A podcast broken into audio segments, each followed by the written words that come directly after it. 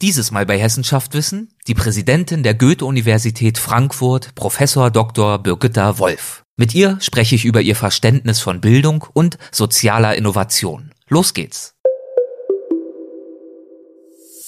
Leidenschaftliche Wissenschaftler erzählen von aufregenden Forschungsprojekten und zukunftsweisenden Erkenntnissen. Jede Folge ein neuer Streifzug durch die Faszination Wissenschaft. Das ist Hessen schafft Wissen, der Podcast mit Erik Lorenz.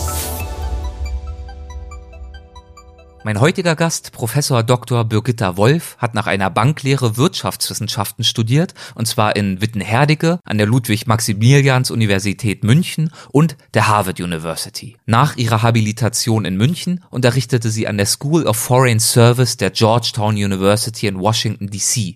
Im Jahr 2000 übernahm sie dann den Lehrstuhl für BWL und internationales Management an der Wirtschaftsfakultät der Otto von Guericke Universität Magdeburg, deren Dekanin sie später dann auch noch wurde. Ja, und nach zehn Jahren wechselte sie dann in die Politik und wurde 2010 Kultusministerin des Landes Sachsen-Anhalt.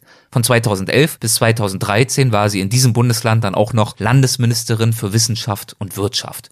Ja, und seit 2015 ist sie nun Präsidentin der Goethe-Universität Frankfurt, wo wir das folgende Gespräch auch geführt haben. Und dabei wünsche ich jetzt viel Spaß. Guten Tag, Frau Professor Dr. Wolf. Herzlich willkommen zum Podcast. Es freut mich sehr, dass Sie dabei sind. Ja, hallo, Herr Lorenz. Herzlich gerne. Vor einiger Zeit haben Sie in der Katharinenkirche hier in Frankfurt am Main eine Gastpredigt gehalten und das folgende zum Thema Bildung gesagt.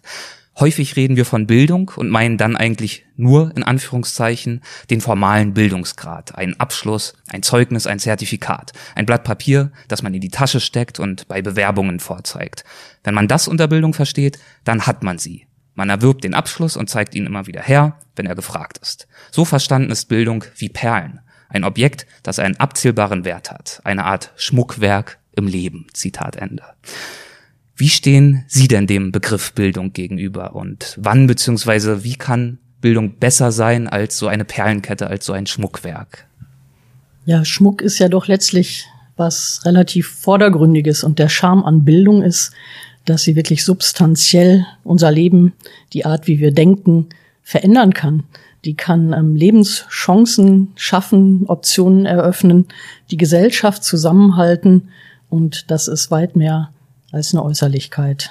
Sie sagten dann auch in dieser Gastpredigt, Bildung ist nicht etwas, das man hat, sondern etwas, das man tut. Können Sie das vielleicht ein wenig ausführen? Was genau tut man da eigentlich? Oder anders gefragt, was, was kann ja. Bildung, was Perlen eben nicht können? Also Bildung im breiten Sinne bedeutet, dass man selber nicht nur Fähigkeiten und Kompetenzen hat, zum Beispiel, die man im Job verwenden kann, oder man kann dann nicht nur das Kleine, sondern auch das große Einmaleins oder man weiß, wie man ein ähm, Office-Paket auf dem Rechner bedient, sondern Bildung beinhaltet in diesem breiten Sinne auch ein Reflexionsvermögen. Also man beobachtet sich selber, man beobachtet sich selbst in der Gesellschaft und das führt dazu, dass man mit vielen Dingen viel zuversichtlicher umgehen kann, dass man eine gewisse Gelassenheit ähm, entwickeln kann, weil man eben Herausforderungen, Veränderungen besser einschätzen kann. Man weiß auch, man kann damit umgehen, weil man eben auch weiß, welche Fähigkeiten man hat, welche man möglicherweise erwerben muss.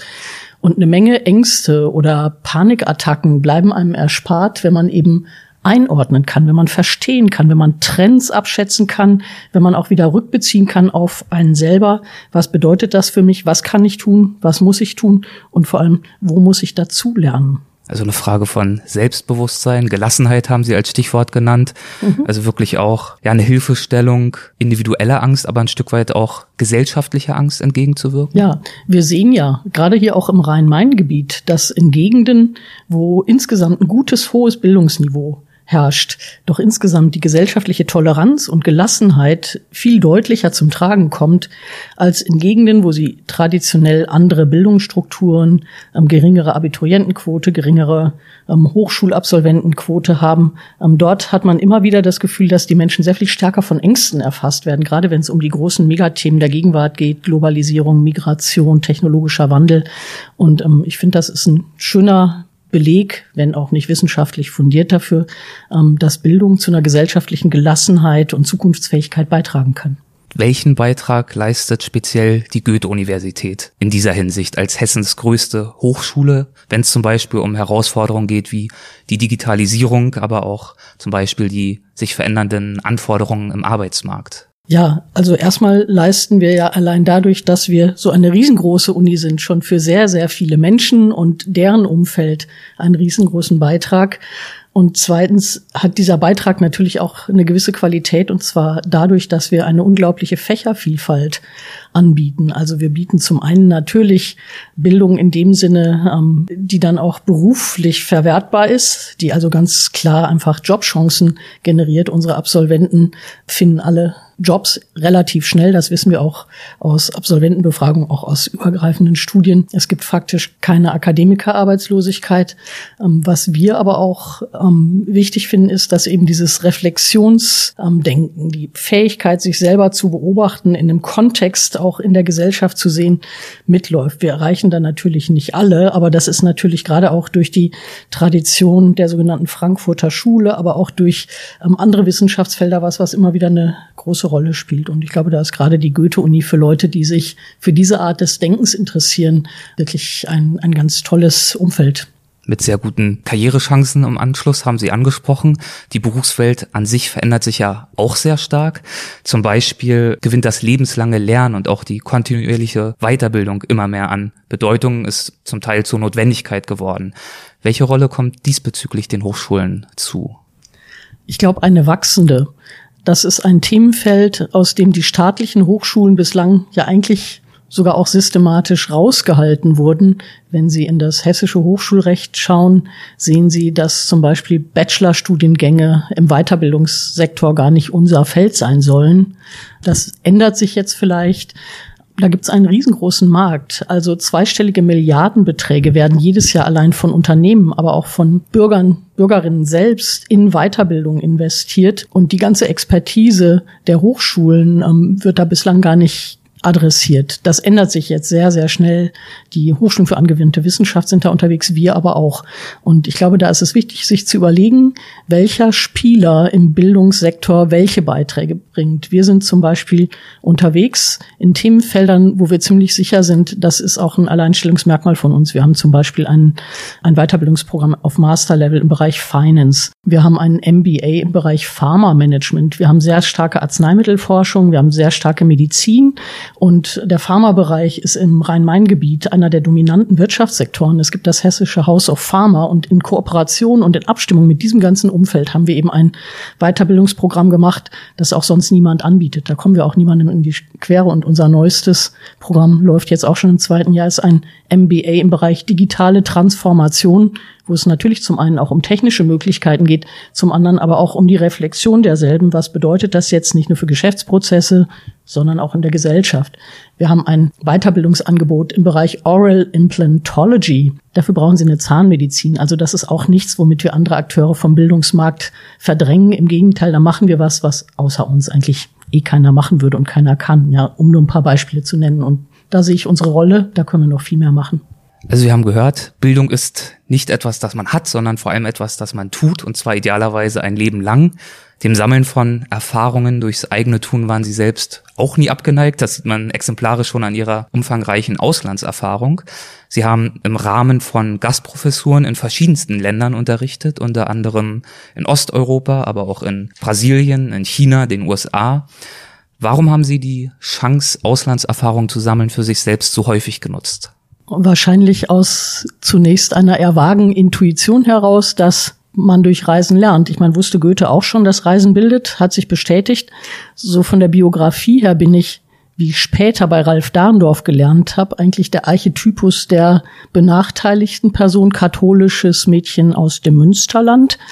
Und ganz viele in meiner Generation ähm, haben es für selbstverständlich gehalten, entweder schon während der Schulzeit oder spätestens ähm, während des Studiums Auslandssemester zu machen oder auch ähm, mal Jahre im Ausland zu verbringen.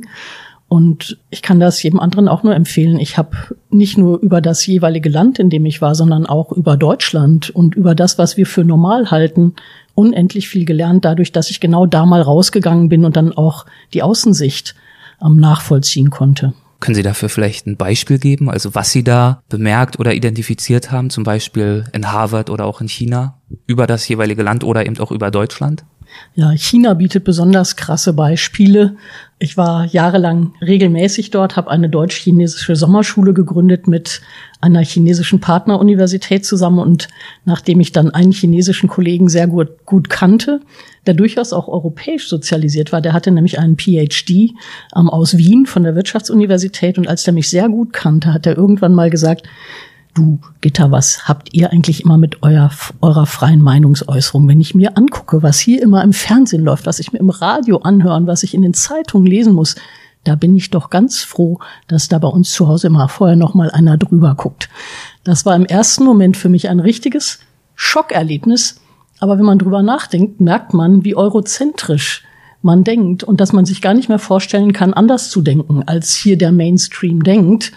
Und ähm, diese Äußerung hat mir einen Zugang zum Verständnis der chinesischen Kultur eröffnet.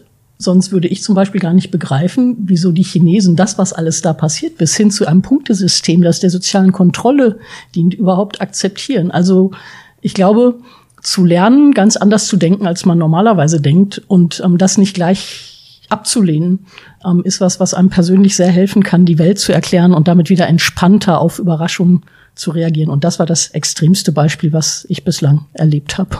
Sie haben dann später unter anderem an der Georgetown University in Washington den Lehrstuhl für BWL übernommen mit dem Schwerpunkt internationales Management. Später waren Sie dann auch Dekanin in Magdeburg. Welche wirtschaftswissenschaftlichen Themen haben Sie in dieser Phase Ihrer wissenschaftlichen Arbeit besonders interessiert? Das eine waren immer personalbezogene Themen und das andere waren internationale Themen, aber auch immer mit diesem Bezug auf Personal. Ich habe große Forschungsprojekte auch unter Einbeziehung von Doktoranden und Doktorandinnen und internationalen Partnern gemacht, zum Beispiel über die Wirkung von Anreiz- und Motivationssystemen in unterschiedlichen Ländern. Ist vielleicht nicht sehr überraschend, aber in der konkreten Ausprägung damals noch relativ wenig erforscht geworden, warum Dinge, die deutsche Arbeitnehmer und Arbeitnehmerinnen motivieren, möglicherweise in den USA oder in China oder in Lateinamerika nicht so gut funktionieren und warum da Dinge funktionieren, die man in Deutschland nie ausprobieren sollte, um sich nicht zum Klops zu machen und ähm, Produktivität richtig zu zerstören. Was sind das für Dinge?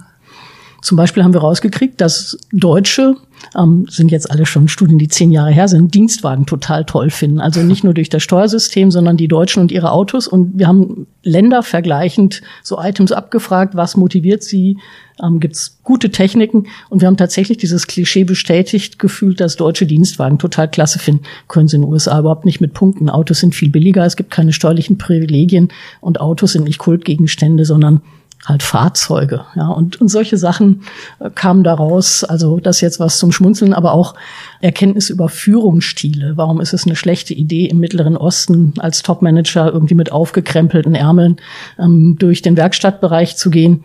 In den USA oder in Deutschland würde das als kollegiale Geste gesehen. In bestimmten anderen Ländern sind sie ihre Autorität als Führungskraft dann sofort los. Und solche Dinge kann man empirisch erheben. Die kann man dann auch Managern oder angehenden Managern in um, Lehrveranstaltungen näher bringen, so dass sie in manch einen Fettnapf vielleicht gar nicht erst reintapern. So, das war mein großes Thema. Haben solche Forschungsprojekte und Erkenntnisse Ihnen dann später auch geholfen, als Sie in die Politik gegangen sind? Sie waren ja Kultusministerin und Landesministerin für Wissenschaft und Wirtschaft im Land Sachsen-Anhalt. Interkulturelles Management ja? sozusagen. Ja, ich war zumindest dafür sensibilisiert, dass es in unterschiedlichen Systemumfeldern unterschiedliche Funktionslogiken gibt. Und das ist zwischen Wissenschaft und Politik eigentlich auch sehr signifikant. Also ich bin nicht die erste und die einzige, die das erlebt hat. Vor mir war ähm, lustigerweise schon ein Kollege von meinem Magdeburger Fachbereich einmal Minister in der Landesregierung dort gewesen, Finanzminister auch auf einem anderen Parteiticket. Aber den hatte ich, als er uns dann nochmal besuchte und ich als gastgebende Dekanin ihn begrüßt habe, gefragt, sag mal, was ist denn jetzt aus deiner Sicht der Hauptunterschied zwischen Wissenschaft und Politik? Und da hat er eine Antwort gegeben, an die ich später ganz oft gedacht habe und die wirklich sehr, sehr profund ist. Der hat gesagt, Gitter, in der Wissenschaft suchen wir nach der Wahrheit und in der Politik nach der Mehrheit. Und das ist nicht dasselbe. Da ist ganz viel dran, hat mir später viel erklärt.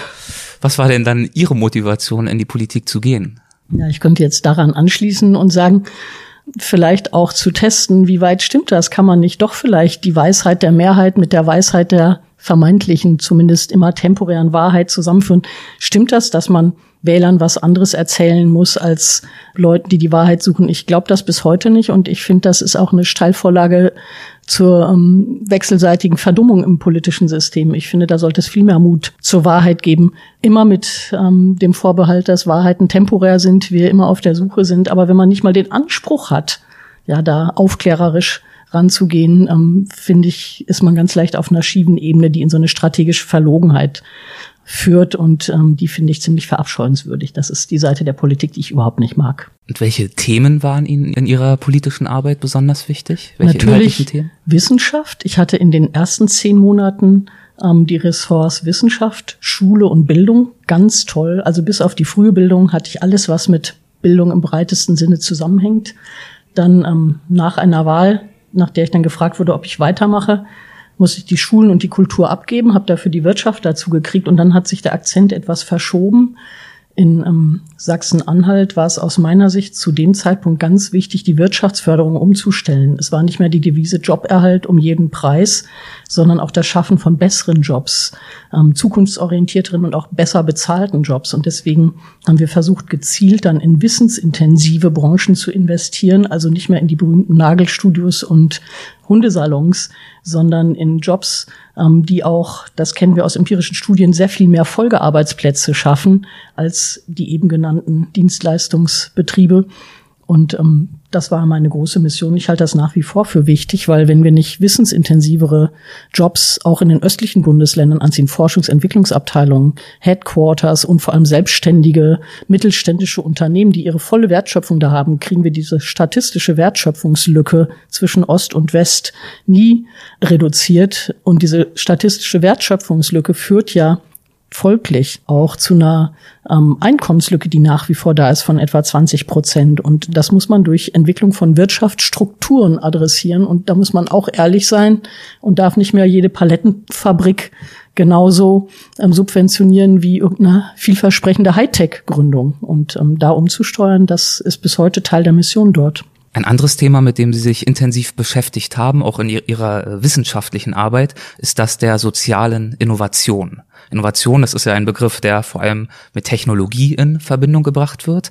Was aber ist unter sozialer Innovation zu verstehen? Das ist eine sehr gute Frage. Ähm, dieses Wort wird wirklich häufig sehr diffus verwendet. Kann man auch, ähm, macht ja dann auch Spaß. Aber für mich gibt es da zwei interessante Denkrichtungen. Das eine ist ähm, das Thema nicht technologische Innovationen. Also da geht dann sozial einfach nach dem Inhalt der Innovation. Und da ist es interessant, sich anzuschauen, was ändert denn wirklich Verhalten in der Gesellschaft. Das Smartphone ist, eine, ähm, ist ein schönes Beispiel. Man kann sagen, das ist zunächst mal eine technologische Innovation. Das hat aber unser Leben völlig verändert. Und da geht es dann in den Bereich der sozialen Innovation. Ähm, können Sie sich noch dran erinnern, wie Sie sich mit Ihren Freunden verabredet haben, bevor es Textmessages oder Messenger oder ähm, Smartphones überhaupt gab? Das haben wir früher hingekriegt. Wir haben Briefe geschrieben. Ja? Und das zeigt, wie wirklich technologische Innovationen soziale Innovationen auslösen können. Es gibt aber auch soziale Innovationen, die jetzt nicht durch technologische Innovationen, sondern wirklich durch genuin geistes- und sozialwissenschaftliche Erfindungen ausgelöst werden. Beispielsweise ähm, hat die Spieltheorie die Art und Weise, nicht nur wie Politiker denken oder wie Tarifverhandlungen geführt werden, ähm, total verändert. Das merke ich jedes Mal auch, wenn ich mit ähm, neu zu rekrutierenden Professorenkollegen verhandle, wie spieltheoretisch wir inzwischen alle denken. Nämlich wir denken von hinten, wir denken in äh, Relation zu unseren Alternativen außen und so. Und da gibt es bestimmte Denkmuster, die einfach, ohne dass wir noch wissen, wo sie herkommen, so in die Ausbildung und in das Verhalten von Menschen eindringen. Und die finde ich eben mindestens ebenso spannend wie die rein technologischen Innovationen, die patentiert und lizenziert werden können. Haben Sie das Gefühl, dass wir mit unserem Bewusstsein, vor allem für die technischen Innovationen, dass wir da als Gesellschaft oder auch als Hochschulen ein Stück weit gegensteuern sollten und auch die sozialen Innovationen stärker gewichten müssten? Ähm, ich glaube, ja, und das machen wir auch. Ähm, gerade die Goethe-Uni ist da ziemlich aktiv. Wir haben ähm, seit vier Jahren ein Ressort im Präsidium, das heißt Third Mission. Da geht es sehr stark um den Technologietransfer, natürlich auch um den technologischen. Wir haben zum, Bereich im, ähm, zum Beispiel im Bereich Arzneimittelerfindung da einiges zu bieten.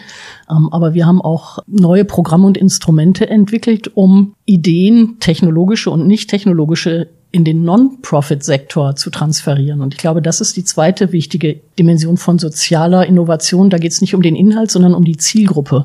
Und was bei den ganzen Innovationsdebatten, auch denen, die wir in Berlin beobachten, häufig übersehen wird, ist, dass ähm, kommerzielle Transfers einer relativ einfachen Funktionslogik folgen. Also sie müssen so weit kommunizieren, bis irgendeiner ihrer Partner in der Wirtschaft kapiert, oh, damit kann ich Geld verdienen. Und dann wird es ein Selbstläufer. Innovationen in den Non-Profit-Sektor, in die sogenannte Zivilgesellschaft, in den Bereich Medien, Gewerkschaften, Politik, Verwaltung, Kunst, Kultur funktionieren nicht nach dieser Funktionslogik, weil sie da nicht dieses kommerzielle Interesse haben, was irgendwann ganz magisch wirkt, sondern das funktioniert darüber, dass wir Netzwerke aufbauen, dass wir Kommunikations ähm, Strukturen aufbauen, in denen Akteure sich kennen und sich vertrauen. Also wenn sie Einfluss haben wollen auf Verwaltungsentscheidungen, auf politische Entscheidungen, müssen nicht täglich zur Presse rennen und irgendwas sagen, sondern sie müssen dafür sorgen, dass ihre Handynummer im BlackBerry von dieser Zielperson abgespeichert ist und dass der oder die weiß, er kann sie jederzeit erreichen und sie sagen ihm auch dann irgendwas, ähm, was verlässlich und verwertbar ist. Und solche Netzwerke aufzubauen, versuchen wir verstärkt, zum Beispiel über das Mercator Science Policy Fellowship, das machen wir mit Darmstadt und Mainz zusammen. Wir haben ein Institut ähm, zum Islam in Wissenschaft und Gesellschaft gegründet, wo wir versuchen, ähm, sozusagen aus unserer muslimischen Scientific Community nicht nur tolle Forschung, sondern auch Interaktion mit Teilen der Gesellschaft, die wir sonst schwerer erreichen können, zu entwickeln. Und es gibt eine ganze Reihe Programme, wo wir gezielt versuchen, soziale Innovation in diesem doppelten Sinne, also es muss nicht um Technik gehen und es muss nicht unbedingt in den kommerziellen Bereich gehen, stärker zu machen. Das ist für uns als Goethe-Uni ein ganz wichtiges Thema. Sie haben gerade die Themen Netzwerken und Kommunikation im Non-Profit-Bereich angesprochen. Wo ist dann da genau die Innovation? Also wo fängt dann soziale Innovation an? Ja, beispielsweise gab es im Rahmen des Mercator Science Policy Fellowships Gespräche zwischen Vertretern aus den einschlägigen Berliner Ministerien, die sich um Alterssicherung kümmern das sind mehrere, und Vertretern aus unserem Forschungsbereich SAFE, Sustainable Architecture for Finance in Europe, also hier den Leuten, die im House of Finance sitzen. Die forschen auch an Themen der Alterssicherung, haben aber normalerweise keinen direkten Kontakt zu den Akteuren in den drei einschlägigen Berliner Ministerien. Und die Berliner ähm, Ministerialen wissen gar nicht, was für neue Ideen die hier entwickeln. Und die haben tatsächlich dann als Follow-up gemeinsame Workshops geplant und tauschen sich dann einfach aus. Und daraus können dann neue Systeme in der Alterssicherung werden. Und das ist ein riesengroßes Problem, weil wir alle wissen, wenn wir das sofort schreiben wie bislang, ähm, kollabiert das irgendwann. Ja, und das finde ich ist genau Aufgabe von Forschung, da Ideen zu entwickeln, die ein Problem, das wir ganz offenkundig haben oder haben werden, lösen zu helfen entscheiden müssen letztlich die ähm, Experten in äh, den Ministerien, die Politiker. Ähm, aber unser Job ist, wir sind letztlich alle auch steuerfinanziert, ähm, da die besten Ideen, die wir entwickeln können, auch zur Verfügung zu stellen, proaktiv einzuspeisen. Und genau das, finde ich, müssen wir tun. Gibt es typische Hindernisse in Unternehmen, was die Umsetzung sozialer Innovationen anbetrifft? Also Unternehmen unterliegen ja der kommerziellen Funktionslogik durchaus im positiven Sinne. Wenn die beispielsweise merken, es gibt gute neue Ideen im Personalbereich, ja, um Arbeitsbedingungen zu erleichtern, um Menschen besser zu motivieren, die machen das schon aus einem eigenen Interesse, weil die haben ja kein Interesse dran, ihre Mitarbeitenden unnötig zu quälen. Das schadet ja der Produktivität. Die härtere Nuss sind aus meiner Sicht häufig die Innovationen im Non-Profit-Sektor, ähm, weil sie da häufig ganz andere Rigiditäten haben. Gucken sich die katholische Kirche an. Da gibt es jahrhundertelang keinen Druck, was zu ändern. Und der Druck muss dann irgendwann extrem groß werden. Ja? Und da können wir durch Kommunikation, durch Information, durch bessere Vermittlung auch von Wissenschaft vielleicht dazu beitragen, dass es nicht immer irgendwie 300 Jahre dauert, bis irgendwer anerkennt, dass die Erde doch keine Scheibe ist. Was zeichnet für Sie in Anführungszeichen gute oder erfolgreiche Kommunikation von Wissenschaft in die Gesellschaft hinein aus? Dass wir irgendwann beobachten, dass jemand, der was zu sagen und zu entscheiden hat, genau das als seine eigene Idee verkauft, was unsere Wissenschaftler vorher mühsam erforscht, beforscht und versucht haben zu kommunizieren. Sie selbst sind ja auf beiden Seiten unterwegs gewesen und unterwegs in der Wissenschaft und im Management. Sie waren und sind natürlich, wir haben es mehrfach gesagt, Wirtschaftswissenschaftlerin. Einer ihrer Schwerpunkte ist das internationale Management und jetzt managen Sie eben seit Jahren eine Universität. Sehen Sie sich selbst eher als Wissenschaftlerin oder als Wissensmanagerin? Und wo ist gegebenenfalls auch der Unterschied? Also im Herzen ertappe ich mich immer wieder dabei, dass ich mit großer Leidenschaft eigentlich Wissenschaftlerin bin und sein will, aber praktisch ist das Quatsch. Also mein Job ist jetzt, anderen zu helfen, gute Wissenschaft zu machen und anderen auch zu helfen, ihre gute Wissenschaft dann gut zu kommunizieren. Also ich bin nicht mehr Wissenschaftlerin, fürchte ich. Eine Herausforderung im Management für Sie ist sicherlich die Anzahl der Studierenden. Die ist ja sehr stark steigend. In den letzten zehn Jahren ist sie sehr stark gestiegen insgesamt an den deutschen Hochschulen. Wie begegnen Sie dieser quantitativen Entwicklung hier an der Goethe-Uni in qualitativer Hinsicht? Quantität ist ja nicht per se ein Problem. Es ist einfach unser Auftrag in Hessen, eine offene Hochschule zu sein und auch viele Menschen zu erreichen. Aber Sie haben natürlich recht, das bringt Herausforderungen mit sich. Stichwort Heterogenität. Also wenn wir 5000 Studierende hätten und nicht 48.000 und ich mir alleine überlegen würde, nach welchen Kriterien nehmen wir die jetzt auf, wäre das natürlich eine ganz andere Zusammensetzung und wahrscheinlich auch einfacher kommunikativ zu handhaben als 48.000 Studenten, die die volle Breite der Rhein-Main Gesellschaft widerspiegeln. Hoher Anteil von Studis mit sogenannten Migrationshintergrund, Erstakademiker in ihren Familien. Und ähm, eine große Herausforderung ist es tatsächlich, diese Studis auch in ihren ersten Semestern gleich so anzusprechen, dass wir die nicht verlieren. Also dieser klassische Humboldtsche Ansatz, wir bieten mal eine Lehrveranstaltung an und die Studis finden sich da schon zurecht, würde einfach dazu führen, dass ganz viele hier todeunglücklich werden. Das können wir nicht wollen. Wenn Sie an die Zukunft denken oder in die Zukunft blicken, was wird sich an der Goethe-Uni in den nächsten 10, 20 Jahren verändert haben und wodurch wird sich die Universität aus Ihrer Sicht in Zukunft auszeichnen? Wir werden, wie viele andere Hochschulen auch, die Möglichkeiten der Digitalisierung nutzen, um weitere Qualitätsverbesserungen, um Ausdifferenzierung, um Individualisierung im Massenbetrieb zu ermöglichen. Ich glaube, das wird uns beschäftigen, das wird uns prägen. Das Thema Weiterbildung, also die Erschließung neuer Zielgruppen und auch die damit einhergehenden Veränderungen in unseren Lehrgewohnheiten, das wird uns sehr prägen. Klasse. Dann würde ich zum Abschluss gern mit Ihrem Einverständnis zu den Halbsätzen kommen. Das ist eine Kategorie, die haben wir in jeder Folge.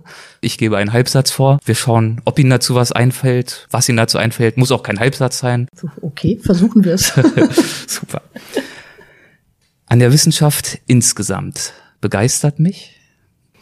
Täglich was Neues entdecken zu dürfen zu meinen Vorbildern im Bereich der Unternehmensorganisation beziehungsweise des Managements gehört na, wer immer nur Vorbildern folgt, kann sie nicht überholen. Ich glaube, ich habe nicht ein Vorbild.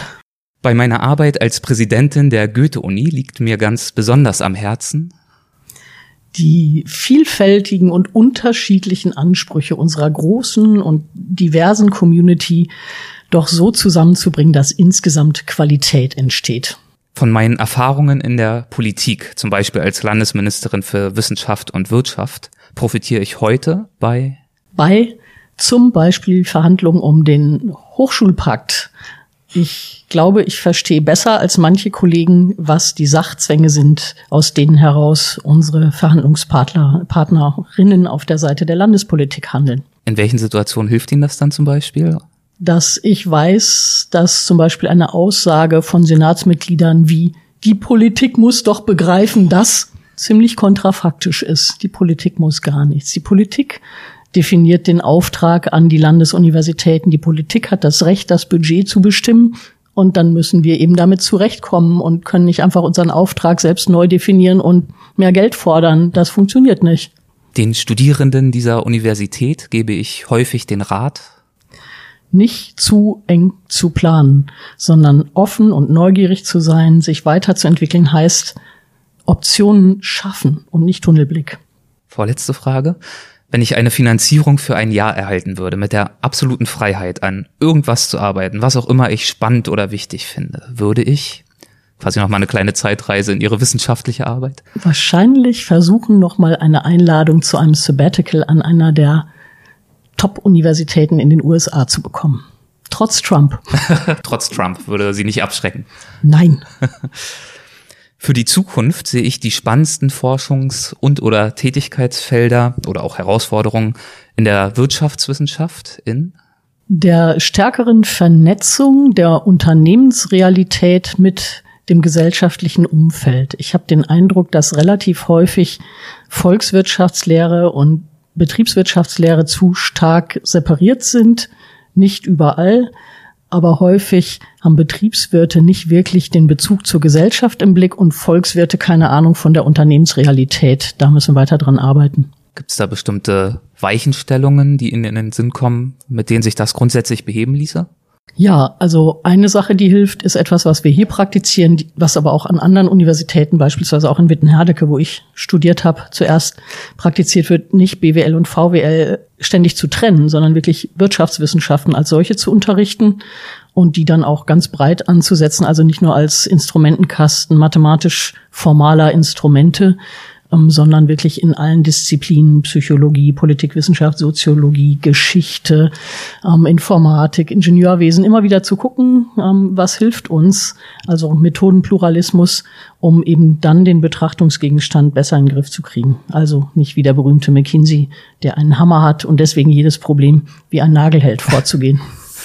Frau Professor Dr. Wolf, ich danke Ihnen herzlich für das Gespräch. Vielen Dank für die Zeit. Danke. Sehr gerne, vielen Dank. Hessen schafft Wissen, der Podcast.